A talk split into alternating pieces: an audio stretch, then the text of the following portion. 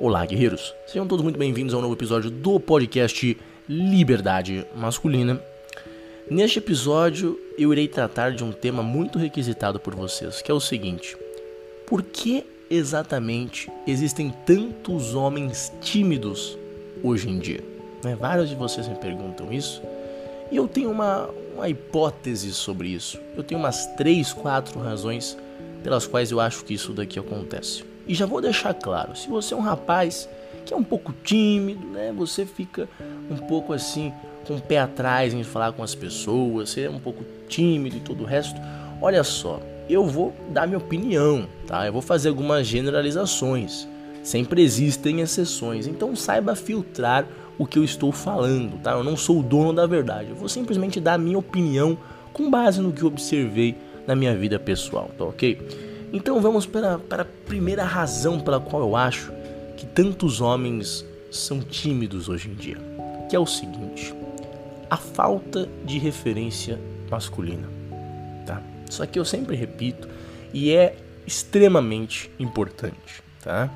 Muitos garotos não têm nem mesmo um avô, não tem um pai, não tem um tio, não tem nenhum professor homem, né? Muitos professores homens hoje em dia são vistos de forma bem negativa. Né? Um professor homem, é, especialmente nas classes mais baixas, né? então na pré-escola e todo o resto, geralmente tem um preconceito bem grande, não só por parte dos pais, né, que ficam com medo, ah, deve ser um pé, sabe o que? Não vou falar, não vou usar a palavra exata, né? É, mas também até por parte da direção, em alguns casos, né, alguns relatos que eu já escutei. Então, é, são crianças, né, são rapazes que nascem sem saber o que é realmente um homem. E exatamente por causa disso, né, se torna complicado, porque assim, se você não sabe o que é ser um homem, o que é falar com um homem, o que é interagir com um homem, cada vez mais se torna difícil de você interagir com homens, né? Você fica sempre com o pé atrás, né? Algumas vezes o rapaz foi criado só por uma, uma mãe, uma mãe solteira. Talvez ele tenha um pouco mais de habilidade em falar com mulheres por conta disso. Às vezes não tem nada a ver e o rapaz fica até mais é, preso dentro de si, com ainda mais medo de falar com mulheres, né? Porque o que acontece, né? no meu caso, por exemplo, a primeira vez que eu quis falar com uma garota é, na escola, quem me deu esse conselho foi meu pai. Né? Muitos dos conselhos, primeiros conselhos amorosos que eu recebi foram do meu pai, do meu tio, do meu avô, né? não foi da minha mãe. Não, na verdade, eu já escutei uma vez o conselho amoroso da minha mãe, não deu nada certo. Né? É, só para dar um exemplo em questão, para vocês entenderem, né? Eu tava, acho que, na oitava série, e aí eu falei, mãe, eu gosto muito de uma garota, o que, que eu faço, né?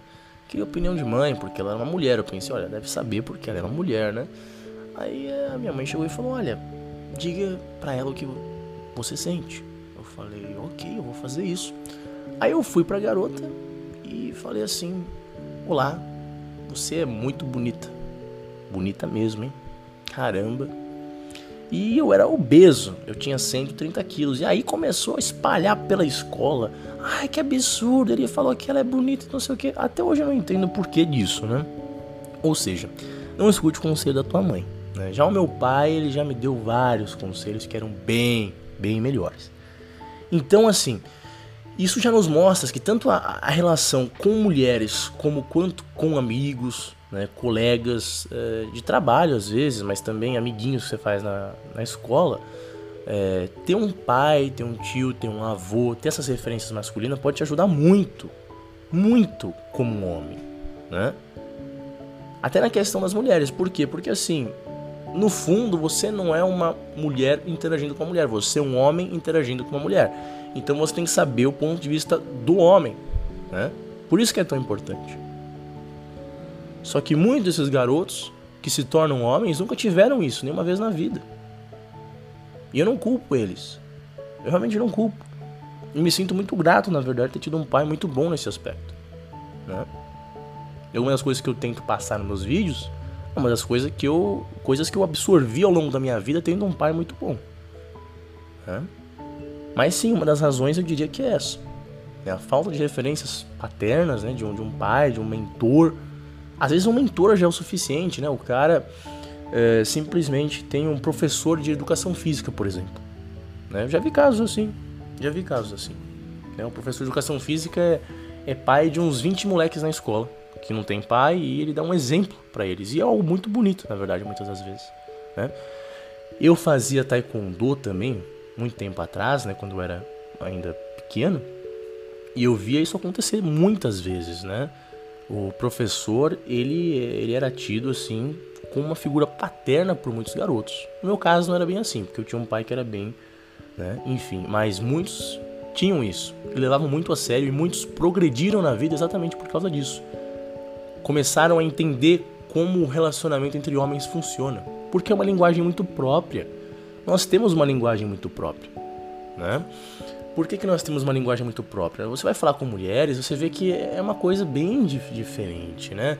É uma linguagem muito mais emocional, é uma linguagem que é um pouco mais passivo-agressiva. Né? Os homens é, tendem a ter aquele jogo de quem tem a maior piroca, né? quem tem o maior pênis. Então, ah, quem é melhor? Aí fica naquela zoeira, né? um fica zoando o outro, aquele jogo de dominância. E é uma linguagem bem específica que se você não foi exposto desde criança ou nunca foi exposto de forma geral, você chega na escola e você não sabe o que é isso. Você fala, caramba, mas o que exatamente está acontecendo? Né? Essa questão do conflito com a pessoa, um homem da sua própria família, é, é algo que pode se, assim, simular uma situação real. De, por exemplo, você encarar um outro moleque, né? No ensino médio, é, eu só era zoado porque eu era gordo, sabe? E a zoação era generalizada. É, gordo e pobre, né? Eu estudava numa escola que eu recebi bolsa por ser privado e todo o resto. É, mas enfim, é, eu na verdade eu não era um cara que sofria por conta de sociabilidade. Né? Eu ainda era um cara que assim eles me respeitavam porque eu sabia encarar muito bem. Né? Os caras começavam a me zoar, eu falava ha ha ha, é o melhor que você consegue fazer, cuzão. Eu ficava olhando, né? Nossa. Então, era aquele jogo de dominância que eu sabia jogar muito bem, né? Mas eu agia de uma forma um pouco errada naquele momento. Né? De outras formas possíveis, enfim, como não ligando para o que os outros achavam de mim. Eu, infelizmente pensava isso. Era uma das únicas coisas. Mas enfim, é muito necessário você ter essa ciência de como funcionam os relacionamentos entre homens e com as mulheres. E a figura paterna é essencial. Segunda coisa, que é, acho que é mais importante ainda. Porque assim, eventualmente muitos desses rapazes, muitos desses homens acham uma referência. Hoje em dia, em especial na internet, cara. Vou dar um exemplo gringo, tá? Tem o Jordan Peterson, né? Jordan Peterson ele é tido como uma figura para entender o que é ser um homem para muitos garotos. Tem gente que não gosta, gente que critica, que fala isso e aquilo, né? Que ele mesmo falou algumas coisas sobre lá os, os rapazes que seguem seus próprios caminhos, né? Enfim, ele não é amado por todos, mas ele foi uma figura paterna, meio que indireta, para muitos garotos, né? Até alguns de vocês falam que eu pareço um tio, um tio, um irmão mais velho, tudo o resto, então. Papai Newman, né? Então, é, basicamente você consegue achar outras referências masculinas, eventualmente, especialmente com a internet. Né? Ou até mesmo no caso, como eu falei, de um, de um professor de escola. Mas, e é aqui que vem o mas, tá? que é o importante, que é o meu segundo ponto.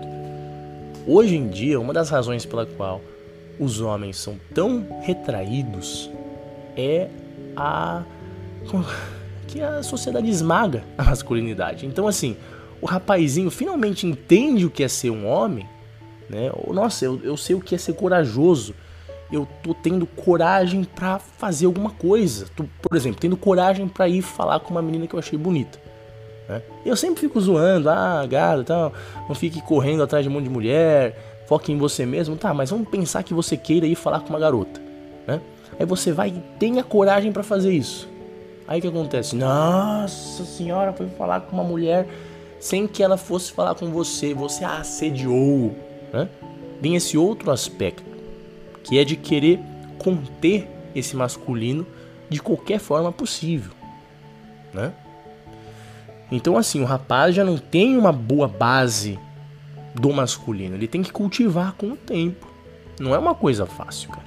Não é nada fácil. Puta que pariu. É um trabalho de vida. Né? E se você começou um pouco mais tarde, você vai ter um monte de erro, vai ter um monte de falha até você realmente entender o que é ser um homem, né?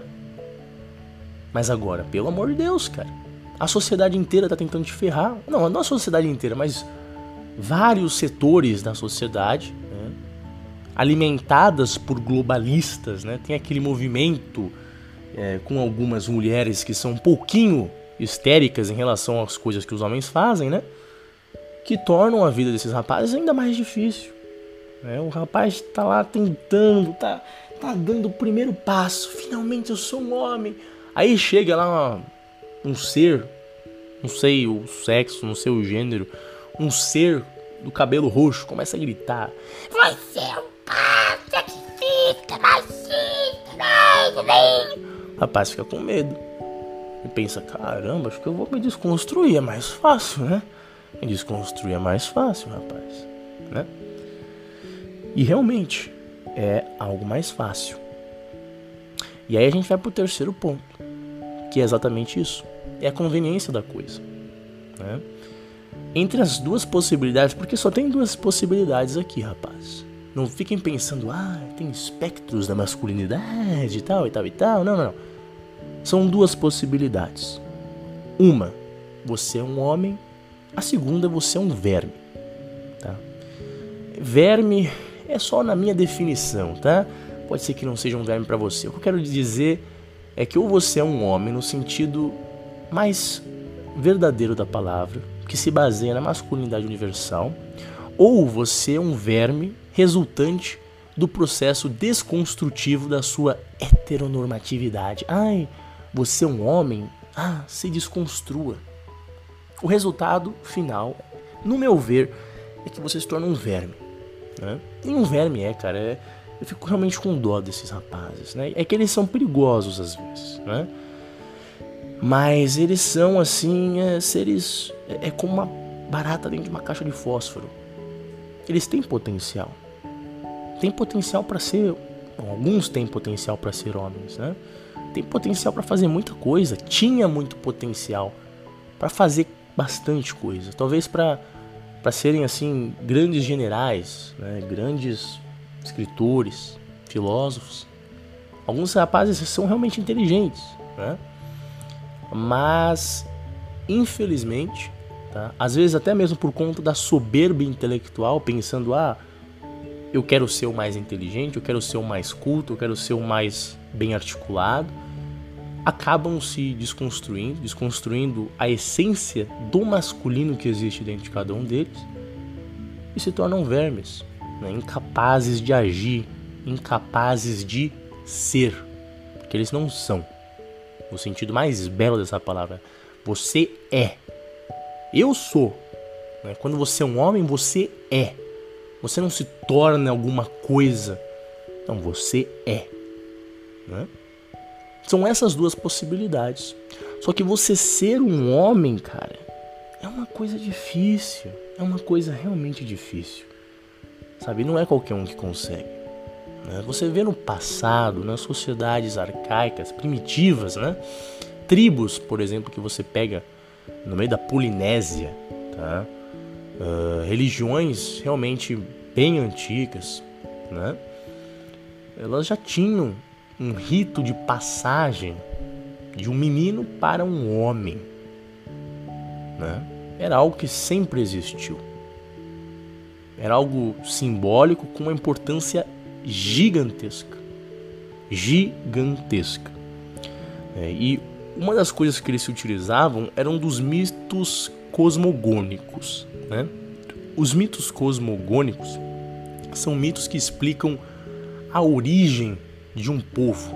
Né? Então tem lá uma tribo ribeirinha e tem bastante peixe, né? E para explicar a existência, né? A existência não, a criação daquele povo tem um mito, né? E às vezes o mito, né? Com uma parte mitológica, né? Não, não é para você levar ao pé da letra, né? é um mito no fim. Eles têm um mito que falam que, sei lá, um peixe criou tal coisa e tal coisa criou outra coisa e no fundo surgiu o primeiro humano, né? Um mito. E o mito cosmogônico, né, de origem, ele é sempre revivido em alguns momentos importantes, né, de passagem em algumas dessas sociedades. Né? É como se o tempo em si, no momento do rito, ele fosse o mesmo tempo da origem. Para que aquele menino, né, o garotinho que está lá, pegando lá, mamando da tetinha da mamãe, que cresce, que aprende a caçar, que aprende a fazer isso e aquilo e tal e tal, ele é reintroduzido nesse momento de origem do povo, né? Para que ele se torne algo além, para que ele renove a sua própria existência. Né? É um pouco mais complexo que isso, mas eu resumi um pouco. Isso, o quão complexo é isso? E aí ele vai e se torna um homem. E são várias os ritos, várias as cerimônias, várias as coisas, né? Às vezes o, o menino tem que caçar, tem que fazer isso, isso e aquilo. Mas enfim. Muitos não conseguiam, muitos não sobreviviam, muitos sofriam acidentes. Né? E enquanto eles não passavam, em muitas sociedades eles eram tidos como garotos, eram tidos, eles eram classificados no mesmo lugar que as mulheres. Eles não podiam fazer as mesmas coisas que os homens faziam, né? Especialmente no manuseio de algumas armas e tudo o resto, na caça. Óbvio, cada povo é um povo, mas isso nos mostra que ser um homem nunca foi fácil. Né? Então, o que acontece? É muito fácil se refugiar na desconstrução. Isso daqui não é um, uma novidade, meus caros. Não é uma novidade. Timão e Pumba. Você se lembra da cena que tá lá o protagonista do Rei Leão, Simba, tá lá com eles, aquele paraíso, né, em que ele fica comendo vermes. Literalmente, ele tá comendo lá os insetos que estão embaixo de uma pedra. Essa é a vida dele, uma vida completamente hedonista, individualista. Ele vive para si mesmo, né? Hakuna Matata. Né? Não é algo bom. Alguns imbecis no YouTube vêm falando isso. Não é algo bom. O Hakuna Matata não é algo bom. Entendam isso. Puta que pariu. Bando de retardado. Né? Porque não tem uma integração do Simba, do indivíduo, né, com o cosmos. Não tem isso. Com a sociedade, se você quiser colocar, com todas as esferas que criam a sociedade, com a cultura, né, com a política, com todo o resto. Né? A situação do Akuna Matata é um indivíduo que não consegue essa integração e exatamente por causa disso fica viciado, não é viciado não, fica lá complacente na vida de hedonismo, basicamente.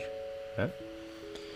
E a desconstrução é basicamente isso: é negar a sua parte essencial, que faz parte do seu espírito, de quem você é, porque você é um homem, é negar isso, né? negar suas responsabilidades, negar que você tem que fazer o que você tem que fazer, que você tem que ter coragem na forma de agir, que você tem que ter honra acima de tudo. Hoje em dia, as pessoas não entendem isso. Pois saibam que povos indo-europeus, né, alguns povos germânicos, eles consideravam o ato da desonra de ser infinitamente pior do que a morte de uma outra pessoa. Você pode matar uma outra pessoa e isso não é tão ruim quanto desonrar. Isso é o quão forte é isso. E a desonra de um homem, ela sempre foi algo muito grande. Diga-se de passagem, pior do que o de uma mulher. Porque você pensa, né? Pense, pense nos exércitos. Quem iam nos exércitos? Hoje em dia pode ter lá as mulheres que vão na guerra do Afeganistão e tudo o resto, né? Muitas mulheres. Não, não são tantas mulheres, vocês sabem, né? Mas, as grandes guerras da antiguidade, até as mesmas tribais que existiam, os homens que iam. Né? E se ele desonrasse a ponto de desistir ou partir para o território inimigo, né, ir para o lado do inimigo, não só em questão de batalha de né, exército, mas às vezes questão, por exemplo, de um informante. O X9 sempre foi o ser mais desprezado, nojento de toda a humanidade. E não é à toa. Né? Porque o, o, a importância para, para, para a saúde, para a manutenção da cidade, do, do estado, da nação, dos homens é, é gigantesca. Por meio de exércitos, mas também formantes e todo o resto. Então, de forma geral, né, o que eu quero colocar para vocês é o quê? Que, cara, é muito fácil você se desconstruir.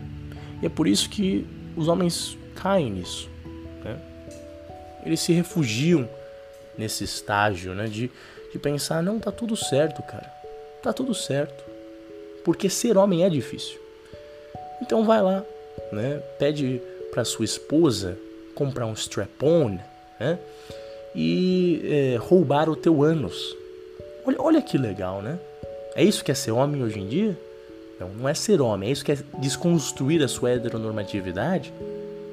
Né? Ridículo, realmente ridículo. Só o que vocês entendem, o que vocês não entendem, me desculpa, é que isso não é novidade. Não é novidade, tá? Vocês simplesmente não são homens, vocês são eternas crianças, vocês são vermes, tá?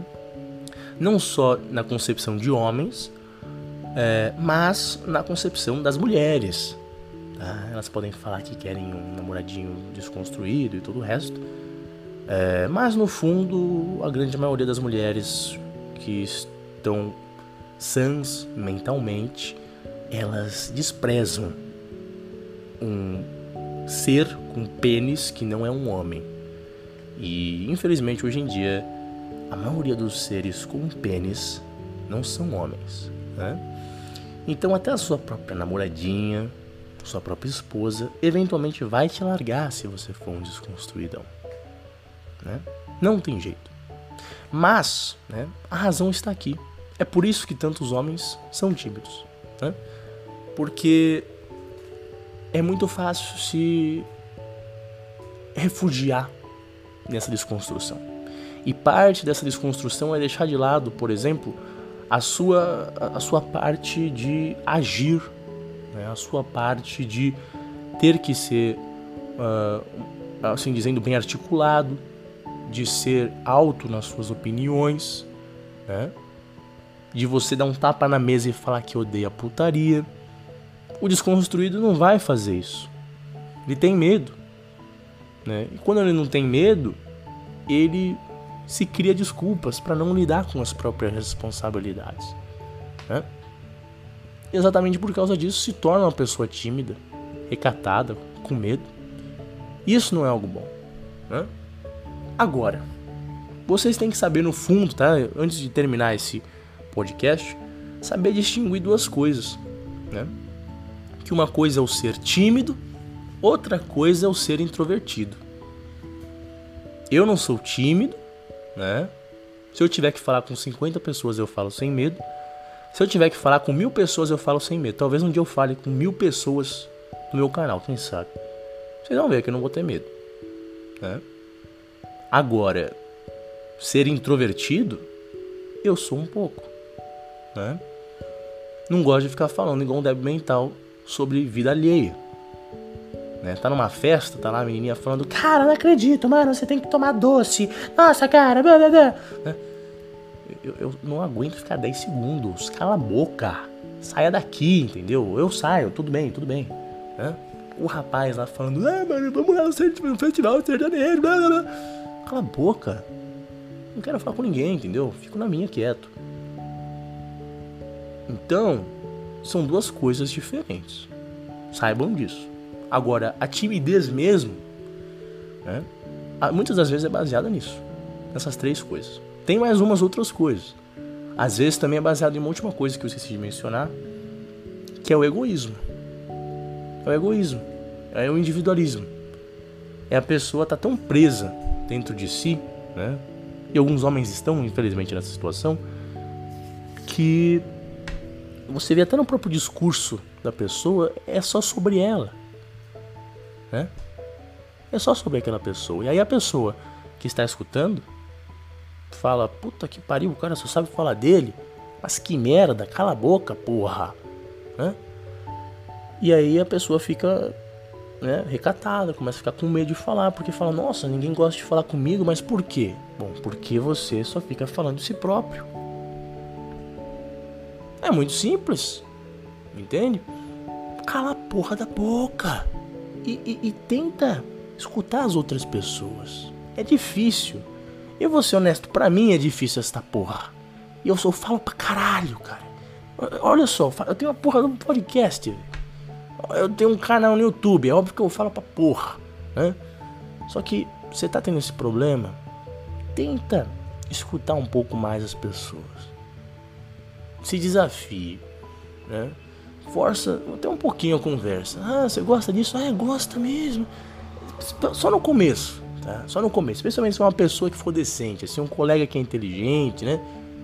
A pessoa fala, como que você tá? Você tá bem e tal? E a sua faculdade? E o seu trabalho e tal? E começa a querer perguntar sobre você. Pergunte sobre ela. Só pra você ver. Você vai ver. A conversa vai ser muito mais fluida. Você vai começar a se sentir um pouco mais solto. É só sair um pouco dentro de você, né? E esse individualismo, esse egoísmo, às vezes é, é, é, é filha da putagem tua, né? Mas às vezes é até a nossa própria cultura a nossa própria educação, o mundo que a gente vive, né, cada vez mais dentro de nós mesmos. Né? A, a, socialização que ocorre é muitas das vezes é compulsória, né? Por exemplo, eu lembro até hoje das escolas, meu Deus, você tem que ir falar lá com a menininha, com o menininho e se sociabilizar. Mas não é uma socialização efetiva. Né? Hoje em dia os laços reais são cada vez mais difíceis. Então muitos são né, colocados dentro de si é, e não conseguem realmente se comunicar com as outras pessoas. Mas tentem isso como um primeiro passo. Tenta escutar o outro. Tenta se interessar pela outra pessoa que está na sua, na sua frente. Você vai ver que muitas das vezes dá certo, tá? E não precisa julgar, não precisa ser uma pessoa perfeita para falar com você. Pode ser qualquer pessoa que for. Nem que seja para você treinar, nem que seja para você né, se sentir um pouco melhor em falar com pessoas que você não conhece. Mas rapaz, é só isso por hoje. Espero que todos tenham um ótimo dia. Eu vejo vocês no próximo vídeo. Não se esqueçam de compartilhar, deixar like, todos os restos. É só isso por hoje. Espero que todos tenham um ótimo dia. Até mais, bye bye.